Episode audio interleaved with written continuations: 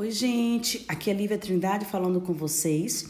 Estamos fazendo a leitura do livro dos Salmos na versão da Bíblia A Mensagem. Nações, por que todo esse alvoroço? Povos, por que todas essas artimanhas?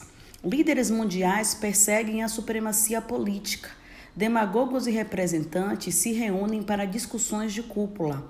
Os que negam o eterno e se opõem ao Messias dizem: Vamos nos libertar de Deus, vamos nos livrar do Messias. Sentado no seu trono nos céus, o Eterno ri. Primeiro ele se diverte com a presunção deles, depois se refaz e fica zangado. Furioso, ordena que se calem. Será que vocês não sabem que existe um rei em Sião? Um banquete de coroação está preparado para ele no Monte Santo. Contarei a vocês o que o Eterno disse a seguir. Ele disse: Você é meu filho e hoje é o dia do seu nascimento. O que você quer de presente? É só pedir.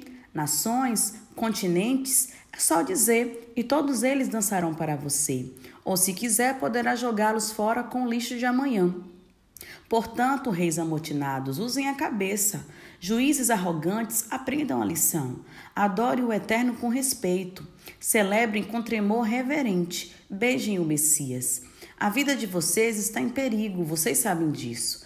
A ira dele está prestes a explodir, mas se vocês buscarem Deus, não se arrependerão.